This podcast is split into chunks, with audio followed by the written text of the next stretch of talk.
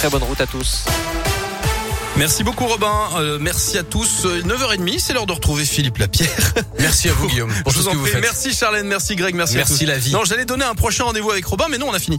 Euh, voici le journal Philippe Lapierre. Avec à la une de l'actualité, les prévisions de bison futé pour ce week-end prolongé de 4 jours. C'est orange aujourd'hui dans le sens des départs.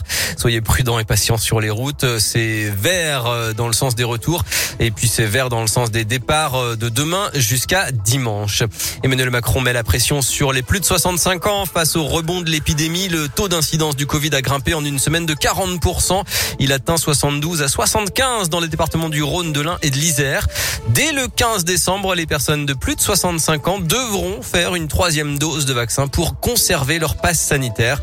Par ailleurs, à l'école, dès lundi, le port du masque redevient obligatoire pour les 6-11 ans sur tout le territoire.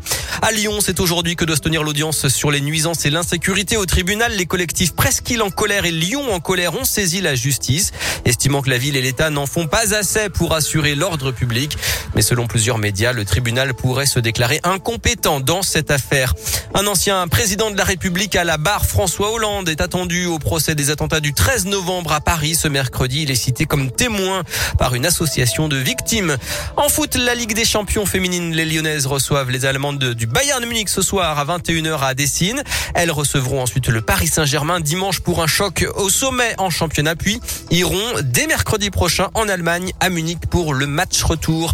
Et la porte de l'équipe de France restera ouverte à Karim Benzema. L'attaquant ne sera pas exclu de la sélection, même en cas de sanction judiciaire dans l'affaire de la sextape. Déclaration du président de la Fédération française de foot, Noël Legrette, aux Parisiens aujourd'hui. Merci beaucoup Philippe. Dans un instant, vos invites pour le derby Asvel, JL Bourg et avant ça la météo.